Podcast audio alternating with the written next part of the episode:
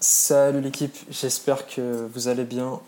Épisode 12 aujourd'hui, premier épisode de l'année 2023, donc c'est l'occasion pour moi de vous souhaiter les meilleurs vœux pour l'année qui vient, que vous vous rapprochiez de vos objectifs, que vous ayez la santé, c'est important que vous soyez épanoui dans vos vies et que voilà, vos objectifs se réalisent pour l'année. Je sais pas si vous avez mis des résolutions, si vous avez des objectifs euh, élevés ou pas pour l'année, peu importe. En tout cas, je vous souhaite le meilleur pour, euh, pour ce qui vient et euh, un épanouissement personnel, professionnel, voilà, tout, tout, le meilleur pour, pour cette année 2023. Euh, et en espérant aussi que bah, le contenu que vous continuez à écouter euh, de ma part vous plaise et vous apporte aussi quelque chose euh, dans votre vie de tous les jours. Voilà, ça c'est pour mes voeux de cette année. Aujourd'hui, on va parler, on va aller au-delà de l'individu, on va aller sur une notion d'équipe parce que j'ai envie de changer un peu mon, mon, contenu, entre guillemets, et ramener tout ça à ma passion qui est le sport, donc parler sport, développement personnel et après ramener ça dans le monde du travail et des entreprises.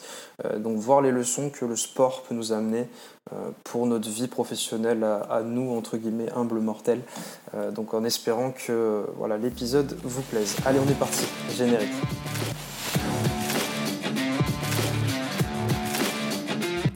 Alors, du coup, le la notion d'équipe quelque part. Qu'est-ce qu'une équipe? Alors une équipe, c'est une somme d'individus, donc plusieurs individus qui vont se regrouper ensemble dans le but d'atteindre un objectif qui est commun. Donc si on prend le, sport, prenons le football par exemple, sans compter les remplaçants, on est 11 joueurs sur un terrain euh, qui vont euh, voilà, s'entraider, travailler ensemble pour marquer un but face à autres, individus euh, qui veulent évidemment faire de même. L'objectif étant de gagner le match si on, essaie d'être compétitif. Euh, du coup, l'équipe, on peut l'avoir sous plusieurs angles. On peut l'avoir comme 11 joueurs, 11 individus, donc 11 individualités, 1 plus 1 jusqu'à 11, ou on peut essayer de voir les relations qu'il y a entre eux, les relations qui vont se développer entre chacun de ces individus, pour au final se rendre compte que l'équipe, ce n'est pas juste 11 joueurs, ça va au-delà de ça. Parce qu'on ne prend pas en compte, quand on prend juste l'individuel, tout ce qui se passe entre chacun des joueurs, les affinités entre chaque joueur, les préférences, les émotions, le mode de fonctionnement, la personnalité. Il y a tellement d'éléments qui rentrent en compte en fait dans une équipe que euh, c'est impossible de définir le nombre exact de personnes qu'il y a dans une équipe. Très bizarre cette phrase, mais vous allez comprendre mon raisonnement. Si on part du principe que l'équipe est la somme des individualités, il y a effectivement 11 joueurs sur un terrain dans une équipe de football. Maintenant, si on part du principe qu'une très bonne équipe n'est pas la somme des individualités, mais ça va plus être une multiplication que du talent de chacun qui va faire complètement croître l'équipe et permettre d'atteindre des résultats inespérés. Là, on est plus sur une équipe où, bah, justement, on va multiplier le talent des uns et des autres. C'est-à-dire que chacun va amener ce qu'il est capable d'amener de manière à sublimer le talent de l'autre, de son coéquipier, sans pour autant nuire à l'équipe. Donc, cette fameuse, c'est un peu la fameuse, le fameux remix de l'expression euh, la liberté de chacun s'arrête là où commence celle des autres. Bah, pour une équipe, c'est un peu pareil. Dire, le aider avec son talent, c'est bien tant que ça ne nuit pas au talent de l'autre pour qu'il puisse aussi porter l'équipe et agir dans le bien commun. Donc là, je vous donne un côté assez altruiste de la vision de l'équipe, parce que c'est évidemment beaucoup plus compliqué que ça et très difficile à synthétiser. Mais en tout cas, une équipe qui fonctionne très bien, c'est euh, une somme d'individus qui partagent un talent, euh, qui partagent chacun son talent de manière à multiplier les capacités de chacun. Donc en ayant cette, euh, cette multiplication-là, on se rend compte que par exemple, si je continue euh, dans le sport, on prend, en prenant le football, restons dans le football, euh, ça passe par quoi? Ça passe par être capable de sublimer les côtés par exemple. Si on prend l'exemple du 4-3-3 qui est mon dispositif, je trouve que c'est le plus simple pour expliquer le football en 4-3-3. Donc on a un gardien, quatre défenseurs, et après trois milieux et trois attaquants. Donc ce qui fait qu'on a un milieu gauche, un latéral gauche, un ailier gauche, un ailier droit, un milieu droit, un défenseur droit, deux défenseurs centraux, un gardien, un milieu central et un buteur axial. Voilà, pour les explications, c'est plus simple. Euh, Synergiser, ça veut dire que euh, le talent d'un défenseur gauche va être différent de celui d'un défenseur central. En général, un défenseur gauche va être plus petit, plus rapide euh, et va aussi avoir des qualités offensives beaucoup plus élevées qu'un défenseur central qui va plutôt être quelqu'un d'assez mastoc, costaud, euh, bon de la tête, beaucoup bien meilleur de la tête même, qu'un gardien qui va plus être là pour voilà, les réflexes, etc. Les milieux, c'est des joueurs qui sont en général assez techniques, s'ils sont plus défensifs, plus rugueux, etc., moins agiles.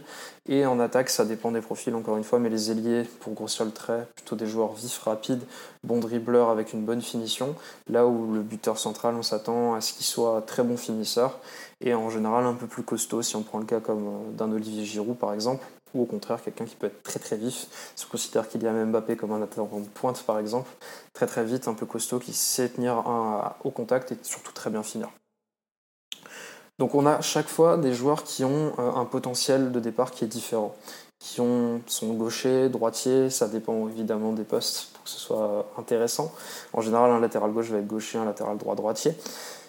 Mais il faut tenir ça en compte aussi dans euh, l'impact euh, que ça va avoir pour, euh, sur le jeu, en fait, tout simplement.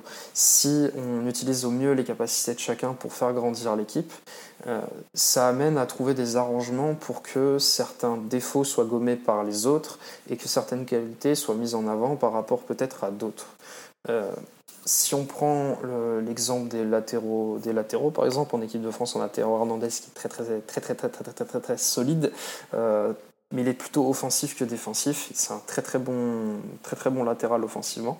Euh, et des fois, c'est vrai que ça aide d'avoir un, du coup un milieu central qui va être euh, bien là pour l'épauler euh, sur les tâches défensives. Donc ça a été le travail de Rabiot qui a été aussi très bon offensivement, mais qui a aussi su, quand ça comptait, apporter bah, ses bonnes couvertures et son coffre son cardio très élevé pour monter, descendre, faire les efforts, etc., pour pouvoir aider épauler Théo Hernandez quand il en avait besoin.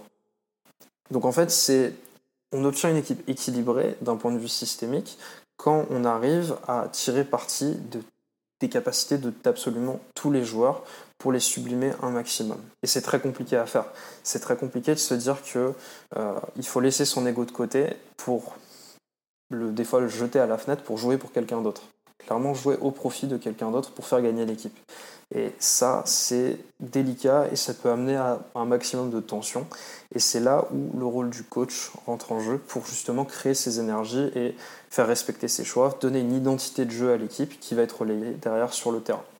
Donc pour euh, une entreprise, pour un groupe, pour un groupe d'étudiants qui a un projet à mener, par exemple, ça se traduit comment? Déjà, ce qu'il faut se dire, c'est qu'au-delà du coach qui donne l'identité de jeu, etc., le travail du coach aussi, c'est de responsabiliser ses joueurs.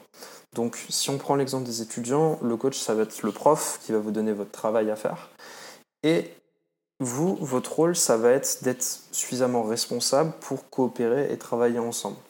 Euh, je dis bien coopérer, et l'idée c'est vraiment d'avoir euh, une synergie qui se crée entre vous euh, pour permettre de vous adapter aux forces et aux faiblesses de chacun. Moi, par exemple, je sais que je suis plutôt du genre à m'adapter à ce que, ce, que, ce que font les autres, par exemple. Donc s'il y en a qui sont plus à l'aise avec bah, le côté oral, le côté préparatif, etc., je vais les laisser faire, et moi je vais rentrer là où il y a besoin en fait de mettre les mains dans le cambouis, amener le lion qui manquait pour faire tourner l'équipe. Ça, je sais que c'est un rôle qui me convient très bien. Si vous êtes beaucoup plus à l'aise à l'oral, par exemple, bah, mettez-le en avant et n'hésitez pas à en parler aussi à vos partenaires, vous coopérer avec eux justement pour, que, pour voir si cette force-là sert au groupe et dans quelle mesure. Ensuite, une fois que vous pouvez montrer votre force, n'hésitez pas aussi à parler de vos faiblesses là où vous êtes moins fort. Ça permet aussi au groupe de comprendre là où eux ils peuvent appuyer pour compenser cette faiblesse et rendre intrinsèquement euh, l'équipe plus équilibrée et beaucoup plus forte. Euh, si on reprend l'exemple du foot, c'est jamais 11 attaquants contre 11 défenseurs.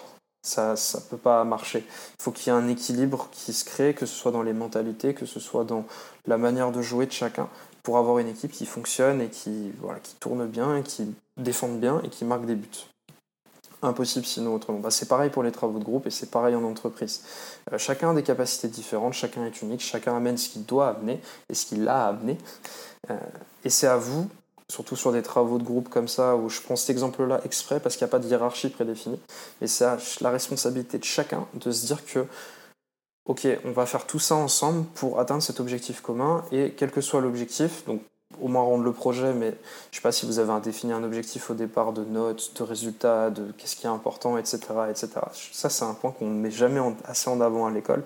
Pour avoir euh, bah, fait 5 ans d'école de commerce, je veux dire que les travaux de groupe, on les faisait pour euh, voilà, rendre un projet et terminer. Mais on ne nous avait jamais vraiment appris à nous poser, définir un objectif précis, euh, voir comment on pouvait l'atteindre tous ensemble et travailler dans un cadre vraiment qu'on définissait nous-mêmes en fait. C'était plus tenez le projet, voilà, on vous donne ce projet-là, faites-le, l'exposer dans 15 jours, revenez nous voir à ce moment-là.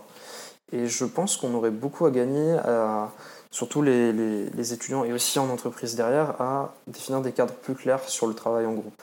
Et à amener pas forcément des normes super strictes, au contraire, autoriser le dépassement de fonction, avoir juste un cadre suffisamment bienveillant, accueillant, authentique, pour vous permettre d'amener des idées, de brainstormer, d'être au même niveau que tout le monde, et d'amener les idées que vous avez à amener et de réaliser le travail de la manière la plus propice pour que le travail soit au mieux réalisé au mieux. L'idée de se poser au départ, définir un objectif, etc., définir une vision pour le groupe, si on va sur des histoires de raison d'être, de vision, etc., c'est que ça permet juste de donner une direction au groupe.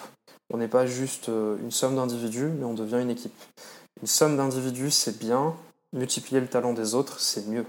Et son propre talent aussi, accessoirement. Et c'est là où euh, travailler en équipe prend tout son sens. C'est d'être capable de réaliser des choses qu'on serait incapable de réaliser nous-mêmes. Et c'est en partant de ce postulat-là qu'une équipe sportive ou même business ou un groupe d'exposés qui tourne bien, bah, c'est une équipe qui est capable de profiter des forces et des faiblesses de chacun et d'en tirer le meilleur à chaque fois. Sur ce, je vous remercie d'avoir écouté cet épisode. J'espère qu'il vous aura plu. Si c'est le cas, n'hésitez pas à liker, partager, commenter sur YouTube, sur les autres plateformes un petit, oui, petit, petit 5 étoiles si ça vous plaît. Euh, un petit 5 étoiles, n'hésitez pas à mettre une petite review. Euh, review euh, et vous aurez comme d'habitude en lien mon, le, compte Instagram sur lequel vous pouvez me contacter. Et aussi, petite annonce pour ceux qui sont restés jusqu'au bout, je lance ma newsletter où je parlerai aussi de sport mental et ça me permet aussi d'écrire quelque chose que j'adore faire. Donc euh, voilà, j'espère que c'est quelque chose qui pourra aussi vous plaire. C'est un format qui va être un peu différent. Euh, ce sera sur des textes un peu plus longs des posts LinkedIn par exemple. Mais on pourra amener du contenu en profondeur sur euh, différents sujets sur le sport. Donc la première édition sort aujourd'hui, à l'heure à laquelle vous écoutez ce podcast, c'est déjà sorti.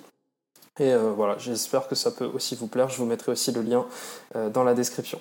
Sur ce, je vous souhaite une, une excellente journée, soirée, après-midi en fonction de l'heure à laquelle vous écoutez ce podcast et je vous dis à la semaine prochaine. Allez, salut l'équipe